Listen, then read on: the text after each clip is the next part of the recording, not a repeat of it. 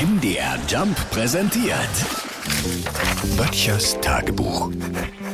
Notizen aus der Provinz. Mein Freund Felix, das ist eine treue Seele. Wir lästern zwar über einen Elektriker mit langer Leitung, aber da steht er drüber. Verlassen kann man sich immer auf den.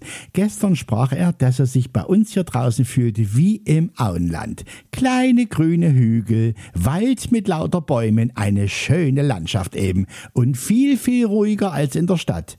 In dem Moment fielen die Hobbits bei uns ein. Mit viel Geschrei, mit der Ruhe war's vorbei. Okay, es waren jetzt nicht die echten Hobbits, aber Zwerge. Also Zwerge waren es wirklich, echte Zwerge. Schmetterlingszwerge. 10, 12 Schmetterlingszwerge, keiner größer als 1,20 Meter, aber 20 Meter weit zu hören und weiter. Wirklich. Weil doch jetzt Ferien sind, da hat sich in unserer Grundschule eine Gruppe zusammengefunden, die die heimischen Schmetterlinge erforschen wollen. Mit ihrer Lehrerin, ne, die haben sich einen Namen gegeben, jetzt kommen sie drauf, na klar, die Schmetterlingszwerge. Und jetzt hatten die Schmetterlingszwerge einen ganzen Schwarm Zitronenfalter entdeckt, gleich in der Nähe, hunderte davon.